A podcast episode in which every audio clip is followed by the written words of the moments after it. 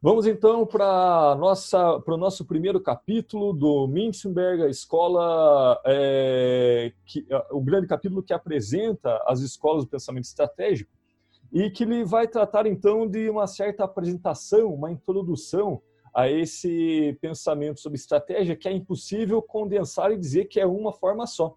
A primeira grande lição dessa, desse primeiro capítulo é dizer que estratégia pode ser muitas coisas. A estratégia pode ser compreendida por muitos caminhos. E nesse livro, ele adota o seguinte procedimento. As quatro primeiras escolas, que virão aí na sequência, ele vai dizer, olha, essas escolas veem a estratégia, veem o fazer estratégia como um planejamento para uma ação que vem na sequência. E nesse sentido, planejamento está separado da ação. Uma hora se pensa, outra hora se faz. Alguém planeja e alguém executa. E isso deve dizer muito das empresas tradicionais que vocês têm por aí. Normalmente alguém planeja lá em cima e depois isso é executado num tempo número dois, né, numa sequência temporal seguinte, é, em que aí sim vai para execução e, e, e, vai se, se, se tendo alguns resultados conforme aquele checklist de ações a serem feitas. É, o segundo momento do livro, ele vai introduzir, talvez que para alguns é alguma novidade, que estratégia não é só planejamento. Estratégia também ela pode ter uma dimensão apenas descritiva, em que eu consigo dizer uma ação estratégica, mas não consigo prescrevê-la.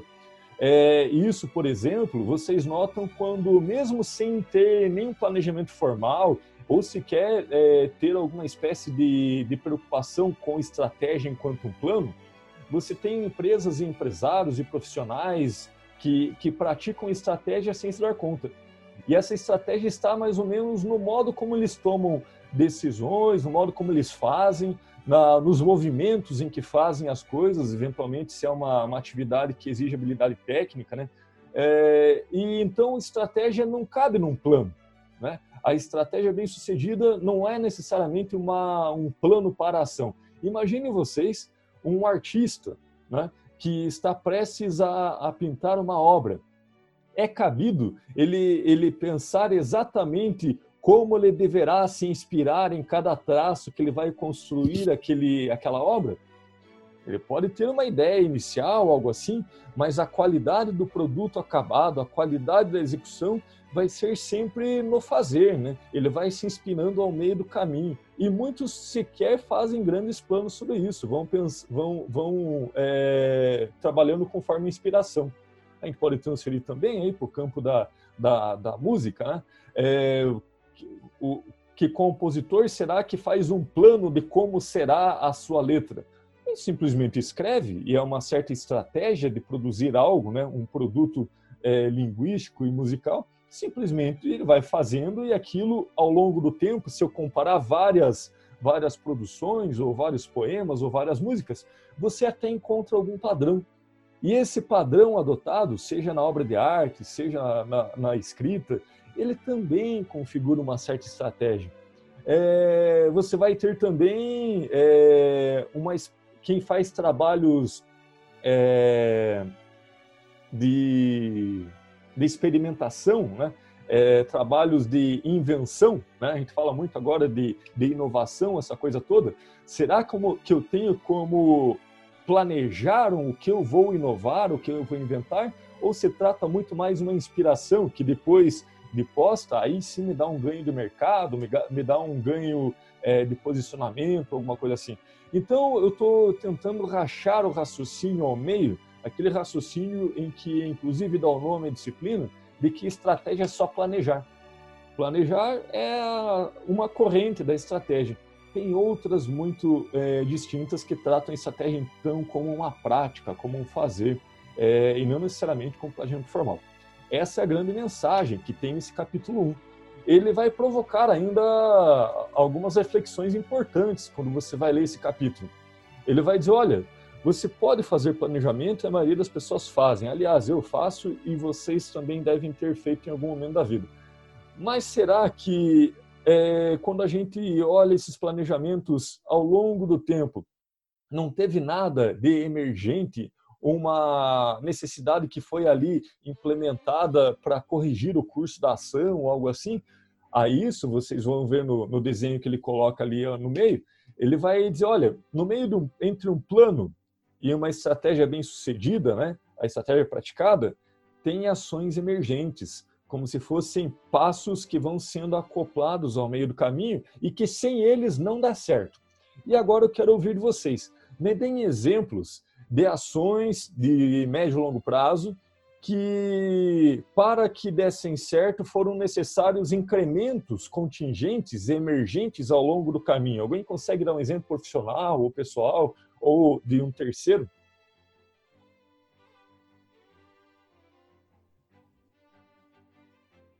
Me ajudem aí a pensar que situações que exigem estratégica, alguma dimensão de estratégia, em que as ações vão sendo é, planejadas, mas ao longo do caminho são incrementadas, tendo em vista que não, você tem um ambiente muito volátil, eventualmente, e que não se torna assim tão previsível a, a, a longo prazo.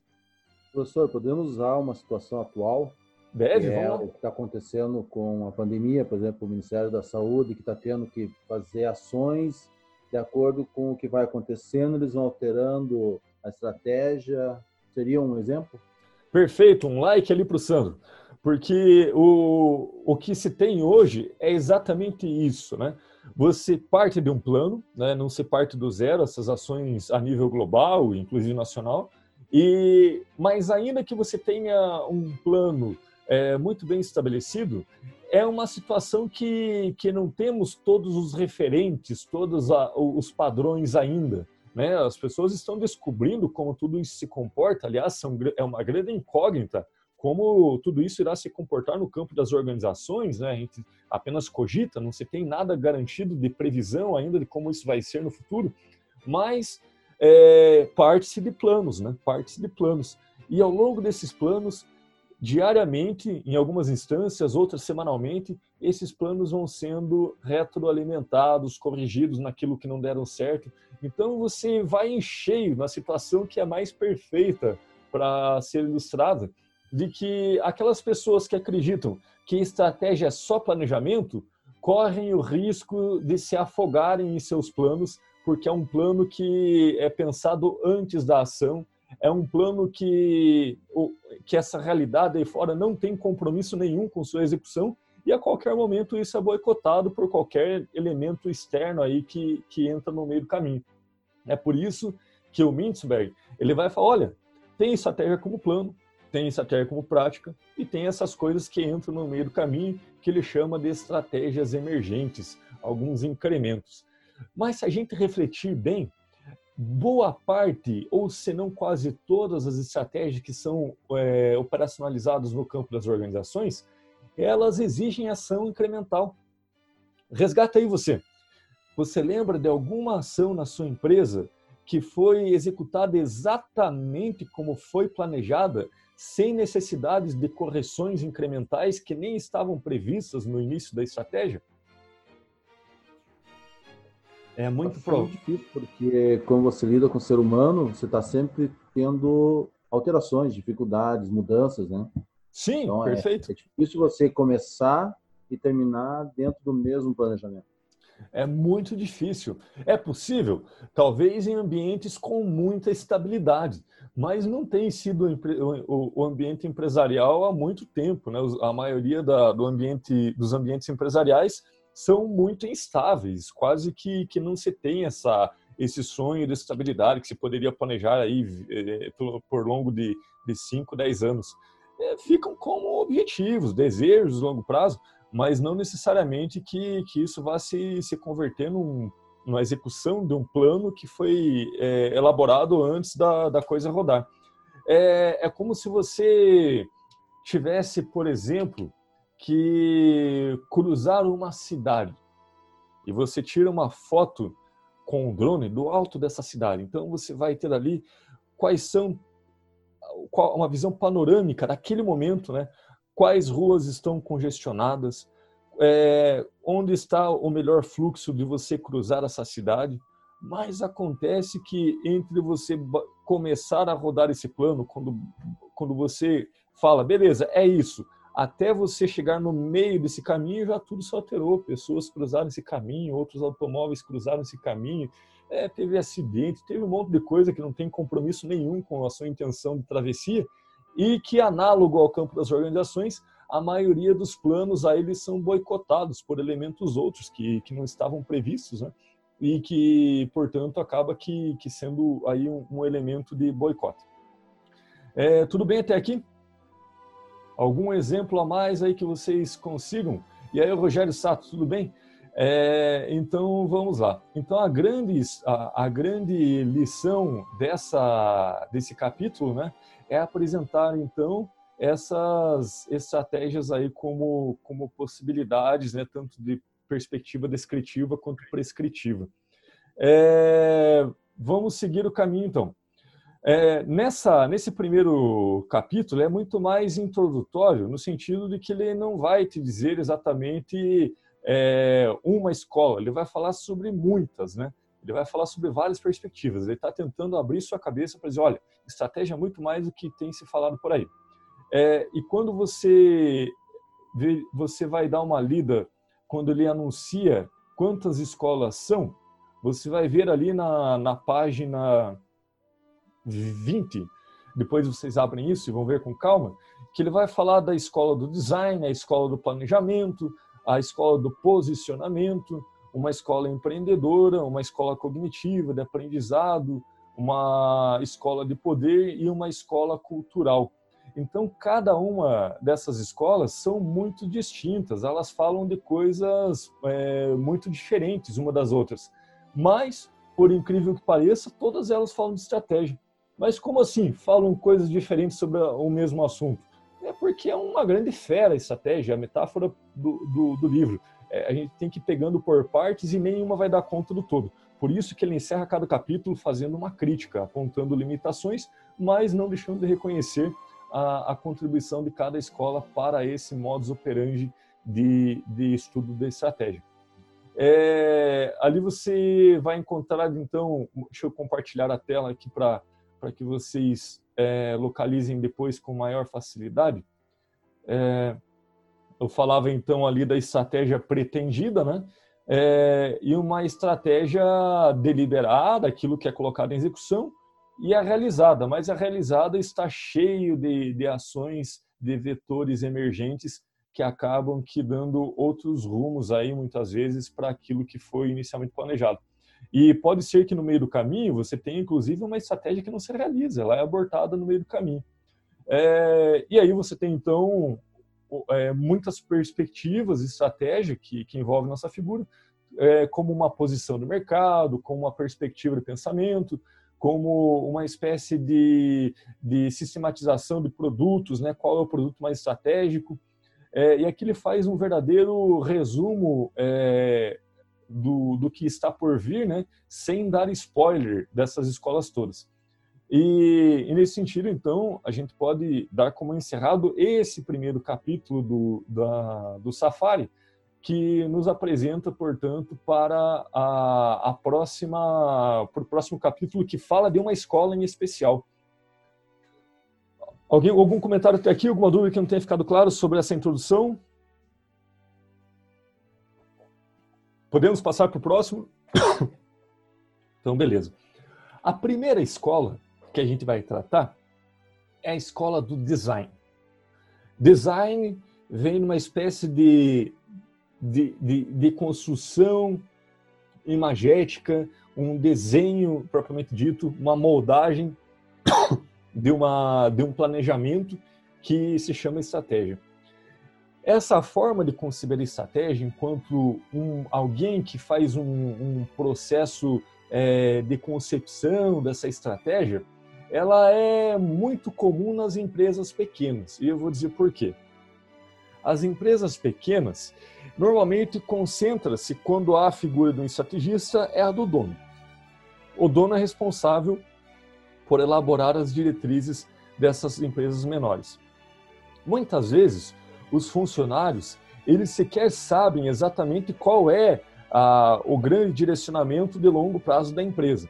Isso está muito bem desenhado na cabeça do dono. Mas eles sabem exatamente o que fazer.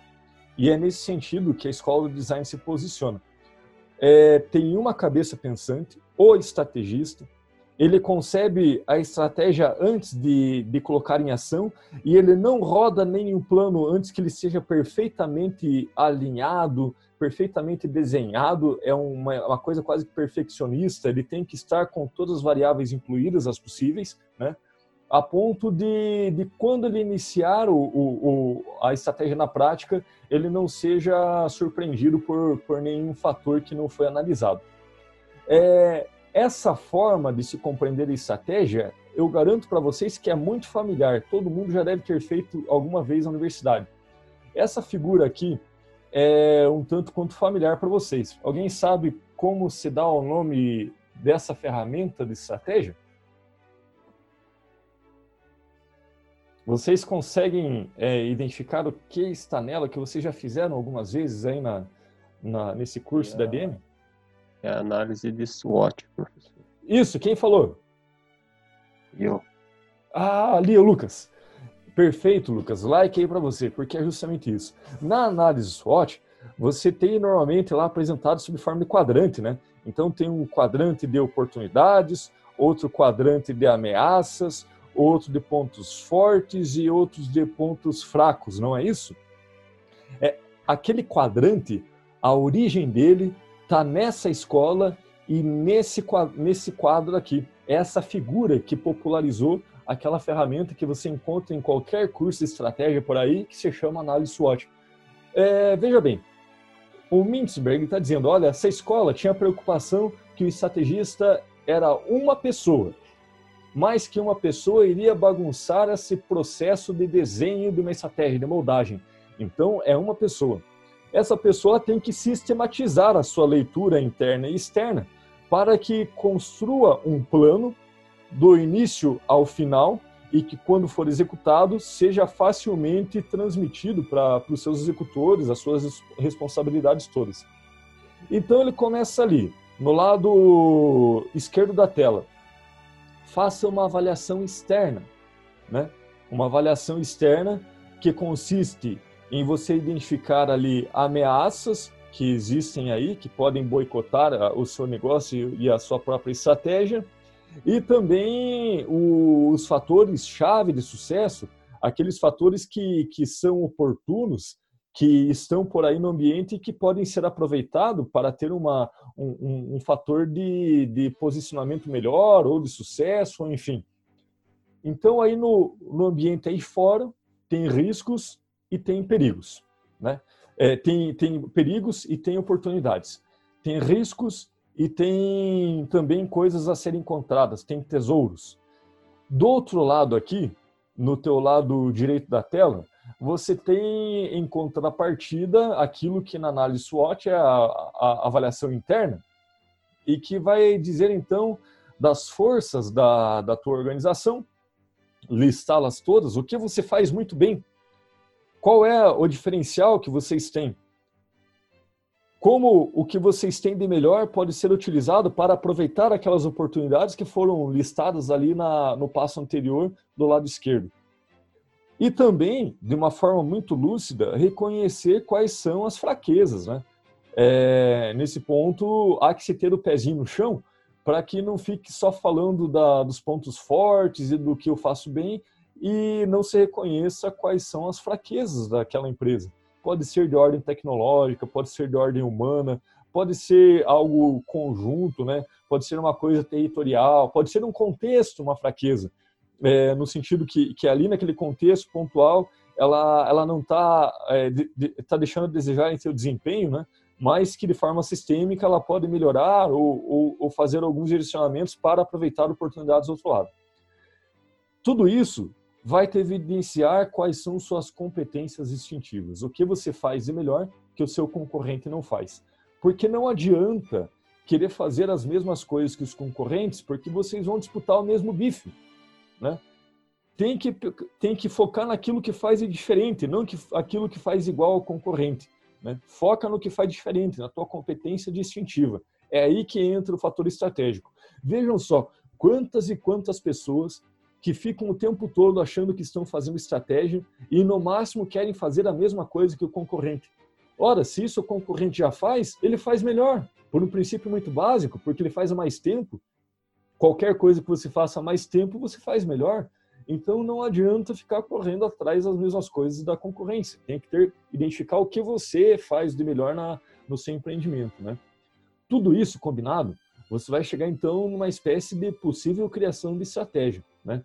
Esses dois fatores, essas duas análises que, que combinadas, ela, elas vão participar de uma de uma criação de estratégia, mas que de um lado vai ser mediado por valores, né? O que quais são os acordos possíveis e, e, e, quais acordos eu devo honrar aí com, com esse ambiente em que eu estou inserido para aproveitar as oportunidades. Porque se eu não respeitar, não tiver uma espécie de um código de ética gerencial, aí vale tudo. Né? E aí vale você não pagar os encargos, vale você não pagar a, a, as despesas do, dos funcionários, que é devido por lei ou algo assim, e vai gerar uma, uma vantagem em curto prazo, e logo em seguida você vai, vai dar com burros na água porque vai responder processos. Isso diz respeito também de responsabilidades para com o ambiente, responsabilidade social.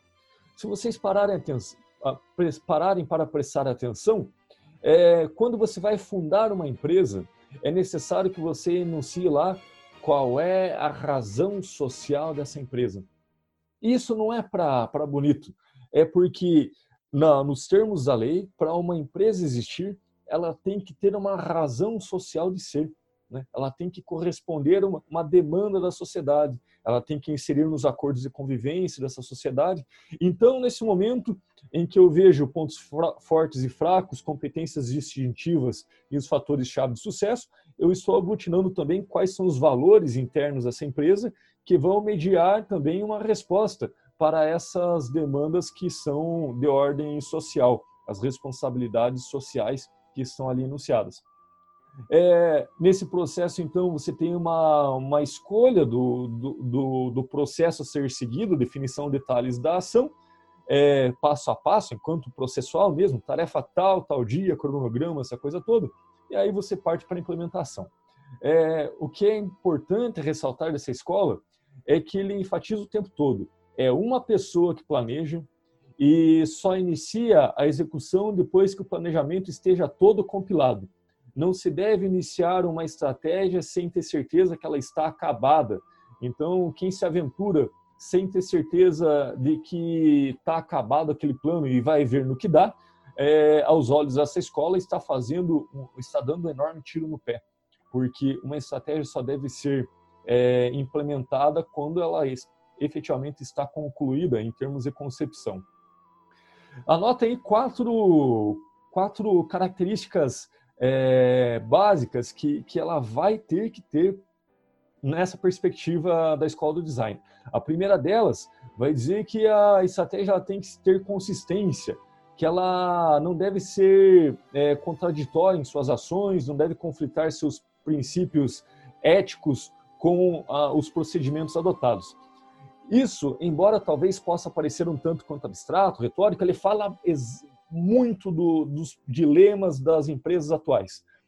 Se vocês questionarem seus colegas, é, eventualmente vai ter aquele colega em que olha para o código de ética da empresa e aquilo está de uma forma muito bem elaborada, né? tem diretrizes, né? É, tem intenções de, de, de benefícios interação com a sociedade, fala da sustentabilidade, fala da ética, mas quando vem os planejamentos para a execução das metas, não levam em conta aqueles princípios.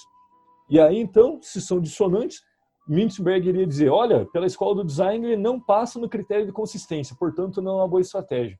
Seja como for, a estratégia, o plano de ação, ele tem que estar compatível com aquilo que é declarado, com aquilo que, que a empresa diz que é e, e os códigos de ética que ela sustenta né, para, para todos os seus funcionários se dá algum tipo de, de interferência, de inconsistência nisso, é com certeza a estratégia vai fracassar porque os funcionários não vão executar da forma como foi planejado. É, o segundo, anotem aí, o segundo, a segunda grande característica aí que deve ser é, identificada é, ela, ela deve ter uma espécie de consonância com o ambiente, que é uma resposta àquilo que, que, vai, que, que foi analisado no ambiente externo. Quando a gente olha lá aquele braço da esquerda, as ameaças e as oportunidades, uma estratégia só se sustenta se ela for uma resposta do ambiente externo para esse ambiente, do ambiente interno para o ambiente externo. Se ali tem oportunidades, só se configura uma estratégia se for uma resposta para essas oportunidades. Se para enfrentar essa, esse ambiente eu tenho que lidar com ameaças também, só será uma estratégia é, com consonância se ele também estiver preparado para lidar com essas dificuldades que são ambientais. Então, se é muito comum que às vezes o empresário só se prepara para as oportunidades ou idealiza oportunidades e esquece daquela parte inicial que é fazer o efetivo é, análise do ambiente externo e acaba que não passando nesse critério da consonância, né? A terceira, a, a terceira necessidade ou característica aí que vocês devem anotar, ela, a estratégia tem que efetivamente expressar uma vantagem. Se uma estratégia não expressa uma vantagem competitiva, ela não é estratégia sob esse ponto de vista. Não adianta ficar fazendo planos e planos e planos de ação se quando você olha no todo pergunta, tá, mas de que forma isso representa uma vantagem em relação ao concorrente? Se não essa resposta não for de imediata, não for clara, a estratégia não passou nos testes anteriores, porque ela precisa é, ter uma, uma certa é, evidência de que você encontrou aquilo que você é bom, aquilo que você vai conseguir fazer melhor que o concorrente, que não vai perseguir as qualidades do concorrente somente, somente né? que você vai ter algo é, realmente de, de vantagem em relação a ele. E o terceiro, não menos importante, é, e para não cair em idealismos, é a viabilidade. Quantas estratégias vocês já ouviram muitas vezes próprias, muitas vezes terceiro, em que ela não passaria num critério da viabilidade. Às vezes ela é mirabolante, né? É, e que, embora muito complexa, esbarra aí que não é executável, porque envolve variáveis muitas vezes que estão fora do alcance, ou muitas vezes é tão complexa que não, pode, não consegue nem ser comunicada a contento. E a equipe então se perde no meio do caminho. Ficou claro essas quatro características que vocês têm que lembrar dessa escola? Né? Consistência, consonância, vantagem e viabilidade são elementos que vocês devem ter assim em, em, em mente que essa escola é, tem como características. É, aí também lá no texto vocês vão encontrar alguma coisa relacionada às suas premissas. Eu não vou passar por elas todas, porque estão devidamente enumeradas e enunciadas. Mas, é, em linhas gerais, elas vão dizer o seguinte, né? A estratégia tem que partir de uma pessoa, porque se partir de muitas, é muita gente mandando é, para poucas, pra, vai gerar uma, uma, uma espécie de dissonância na comunicação e algumas pessoas não vão entendê-la bem, tem que ser centralizada, né? É por isso que eu digo que é uma estratégia viável para empresas menores, né? Porque uma estratégia é, para uma empresa maior vai envolver muito mais pessoas. É, só que ela também ela merece algumas umas limit, ser observadas algumas limitações, né? Como por exemplo, se a estratégia parte de uma cabeça iluminadinha lá que é o estrategista, e se esse cara fica doente? E se nesse momento aí da, da crise esse cara fica isolado lá porque teve um, um, um, um problema aí com, com a pandemia? Quem é que é o estrategista da empresa? quem é a referência, quem sabe o todo, quem, quem sabe o caminho no todo a ser perseguido, né? Então, quando você é, centraliza a estratégia numa figura só, você corre o risco de que as outras pessoas não consigam lidar com aquilo na ausência dele. Essa é uma das, uma das críticas que, que são feitas a essa escola do design, né? É, você também tem é, uma espécie de encantamento, uma, um romantismo muito grande por parte de uma pessoa e que, por ele pensar sozinho, ele cai em armadilhas. Ele se encanta com uma oportunidade e acha que aquilo é o máximo, que vai dar certo e traça uma estratégia sozinho, sem a participação de, de mais pessoas no processo. E quem disse que uma cabeça dá conta de todas essas variáveis, né? Imaginem vocês é, na condição de ter que pensar todas as variáveis envolvidas numa empresa, né? Então, uma tarefa também um tanto quanto complicada, por isso, mais uma vez, eu digo que ela fica limitada é, quando se trata de uma empresa de maior porte. É, e, e, mais uma característica também, e se esse estrategista for excessivamente teimoso?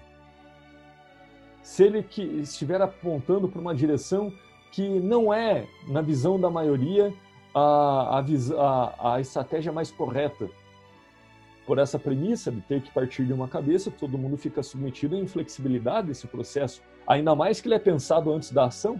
Né? E quem disse que quem pensa tem vivência na prática e consegue prever todas as variáveis? Né? Aliás, acontece muito disso. Né?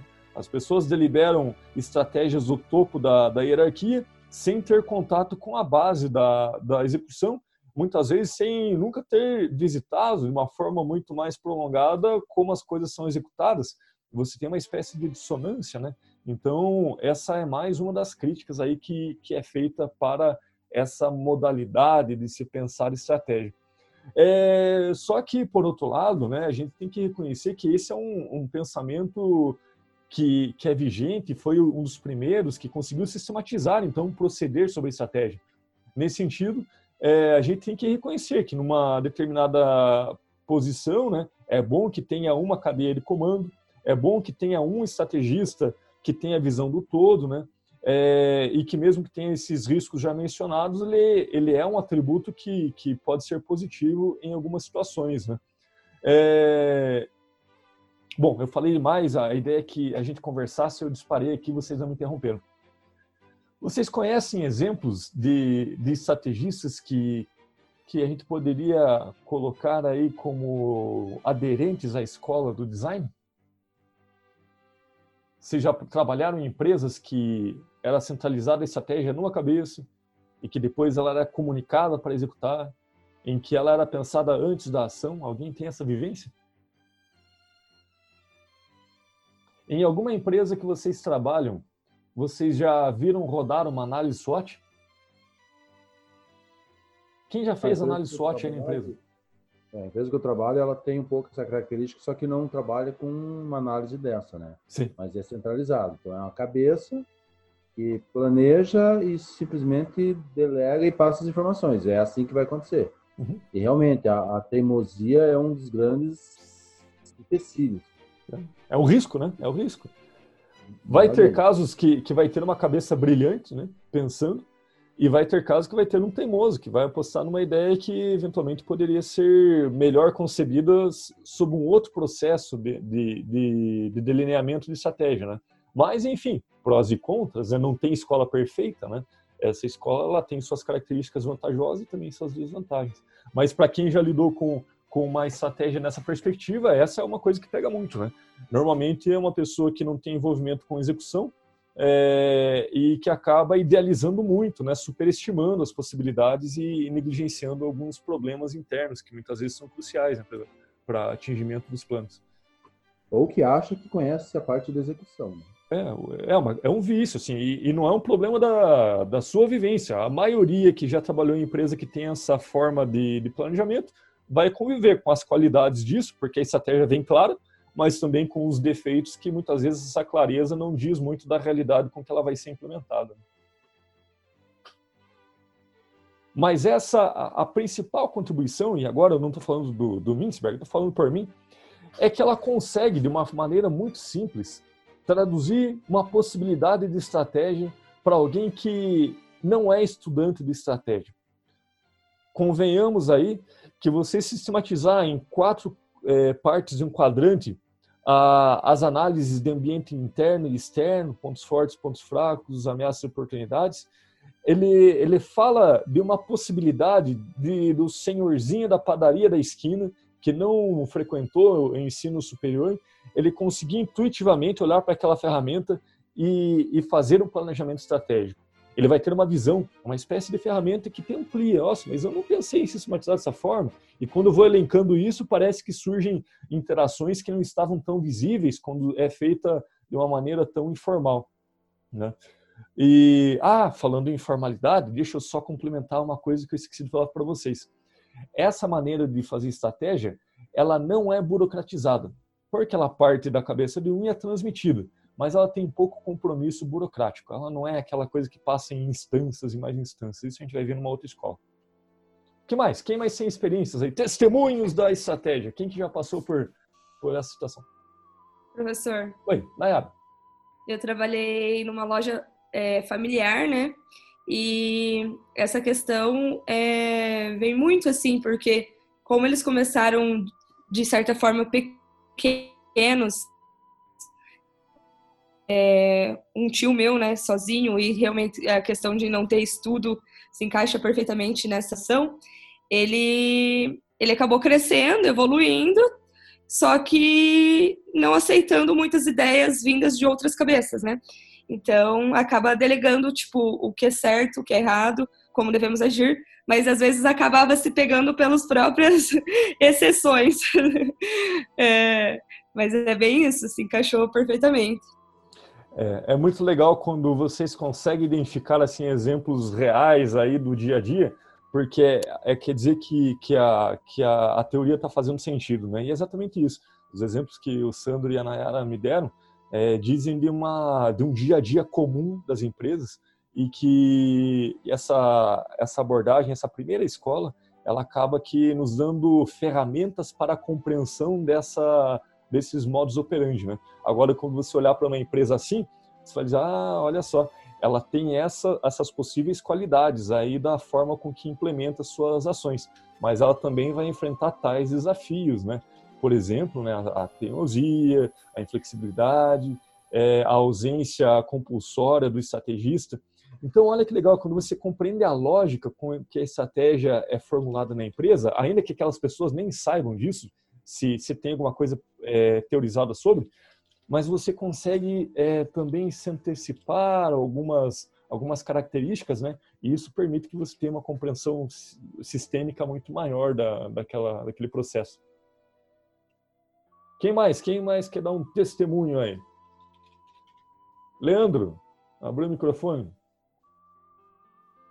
Oi, peraí. Não, eu quero falar nada, professor. Tá Obrigado. Tá certo, tá certo. Ali, fala, Rogério.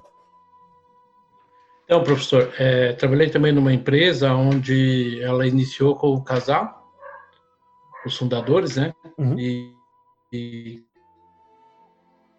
com, com o mercado. No momento que estava na empresa, estava com quatro lojas e, e mais um centro de distribuição, e mais um centro de planificação. Uhum. Uh, mas ele começou nessa lógica da estratégia, né, e, e, abriu quatro lojas na Fazenda Rio Grande, uma em cada em cada canto da, da, da fazenda e trabalhou nesse sentido de, de estar desenvolvendo essa estratégia no momento que muitas muitos mercados foram ofertados para para que ele pudesse estar ampliando o número de lojas, ele deu uma segurada e, e, e consolidou as lojas que existiam. Uhum. Mas, no, no, paralelo a isso, ele, ele se especializou, for, se graduou, pós-graduou e estava fazendo mestrado. Incentivou todos os seus gestores a fazer o mesmo. Todos os gestores eram graduados e pós-graduados, estavam no caminho de pós-graduação com incentivo da empresa ele começou no, no, numa estratégia é, ele e a esposa e no, no decorrer do, do, do, dos anos foram se aprimorando e, e, aperfeiçoando a estratégia que a princípio foi bem interessante. Hoje tem abriu mais mais lojas aí e é uma, uma empresa bem consolidada aqui na, na região do Fazenda Rio Grande. Legal, porque de, pelo que você me falou, né, diz de um empresário que cuja a, características da escola do design era presente no início de sua atividade, mas é, ele foi aprendendo coisas novas e ampliando seu repertório, né? A ponto de, de não centralizar tudo, inclusive é, capacitar seus funcionários aí que os falou que incentivou a que todos fossem fazer seus cursos, né? Para justamente diz aí de alguém que buscou dar condições para delegar decisões, né? Você me lembrou também do setor mercadista de uma cidade interior em que o supermercado era o que mais vendia na região né, da, da, das cidades ali, e ele começou com um armazém daqueles de balcão do interior que fazia no caderno. E então era o casal, né, na época jovem, agora já eram muito idosos, mas ele acabou que, que não fazendo esse movimento virtuoso, né, ele centralizava demais. Ele era o sujeito que ele mesmo, é, mesmo tendo uma rede que faturava muito, uma, assim, quase que o dobro do primeiro concorrente na cidade, ele ia pagar contas no banco, com os boletins embaixo do braço, então alguém que centralizava muito as coisas. E, claro, chega um momento que isso fica insuportável para ele, né? E aí sim, é, quase que compulsoriamente, ele tem que delegar mais coisas para a família. E aí a empresa dá um salto, ela diversifica, ela dá uma renovada é, na, naquele repertório estratégico, né? E, e se torna, então, uma empresa consolidada. Mas isso disso que você falou, e que de uma forma mais, é, mais assertiva, o próprio empresário ali é, tomou essa decisão de, de, de se renovar, né? É, mas é muito comum que quando você tem um negócio que inicia com um embrião e a pessoa leva por muito tempo aquilo e com um relativo sucesso, é, acaba centralizando muito e em algum momento isso vai ficar tão engessado que vai prejudicar o andamento desse negócio. Mas, enfim, vantagens e desvantagens. Né? Tem, tem as duas coisas envolvidas aí. É, mais comentários, mais testemunhos, mais... É exatamente isso, professor. A pessoa acaba falando é, se deu certo até agora, por que, que eu vou mudar? É. Eu posso dar até falar do ramo que eu e o Regis trabalhamos hoje, que a gente trabalha com carros, né? E a nossa plataforma é totalmente digital, sabe? Então a gente não tem uma loja física para atender o cliente. Uhum. Nós somos o único aqui do Paraná que atende pelo Banco Santander que é de forma digital. E hoje, com o que está acontecendo, muitos lojistas estão partindo para esse lado, ó, a gente entrega em casa, a gente faz atendimento via WhatsApp, te mandamos é, vídeos dos detalhes dos carros, então tá entrando no nosso é. no nosso ramo aqui. O, o que para vocês já era uma prática normal, portanto a, uhum. a, questão da pandemia afeta indiretamente somente, né? Tem uma galera que vai ter que migrar ou tá fora, né? Porque, enfim, Isso, e que outras lojas antigamente viam essa forma digital como algo que não, que não era legal, que não, é. agrega, que não agregava. É.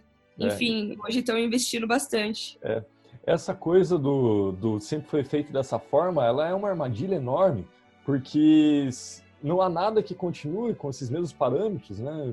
Vocês não são os mesmos do início da aula para cá. Imagina o, o, o, mercado como que vai ser daqui a algumas frações de horas aí que nessa velocidade com que as coisas acontecem. E tem isso também, ah, sempre fiz dessa forma, mas chega um momento que a estratégia não dá mais. Vou dar um outro testemunho último, eu, eu prometo, né? É, na minha cidade tinha muita algumas mecânicas, né? E tinha um senhorzinho que ele era o melhor mecânico da cidade em relação à Fiat ele tinha sido treinado nos anos 70 e 80 na fábrica, então era o cara que, aquele típico mecânico que ouve o barulho do carro já sabe antecipadamente tudo que era. Só que ele manjava muito bem daquela geração de carros e carburadores, né? É, antes de injeção eletrônica, sem muita tecnologia. E aí quando veio, é, eu lembro que, que eu vi dele que ele falou o seguinte, ah não, esses carros eletrônicos aí vão dar um monte de problema, porque aí quando dá problema numa peça tem que trocar o módulo inteiro, se vai ficar muito caro, o pessoal vai voltar para os carburadores claro que uma estratégia furada, né? Uma crença excessiva no negócio que, não, que era um rolo compressor. A tecnologia, ela, ela, ela não tem muito regresso, né? E, claro, o senhorzinho perdeu a sua vantagem competitiva. Se tivesse atualizado a tempo, talvez, né? mas não, não foi o caso dele. Então, não faltam casos de, de para bem e, ou de, de, de, de fracasso para a gente analisar por essa ótica da estratégia. Pois bem, é, falei demais e quero andar com a aula. Quero que vocês entrem no AVA. Vamos responder as perguntas junto lá. As perguntas da aula 7, né? Da aula 6, desculpa. A da aula 7 eu vou deixar aberta também até semana que vem, mas elas não estão online ainda. Vou deixar a partir aí da, de amanhã, no máximo, eu vou deixar, mas eu vou deixar até o dia 14, então não tem risco de ninguém perder. É, agora na aula, a gente vai fazer da aula 6. Todo mundo abriu aí? Vai dando um sinalzinho de, de joinha.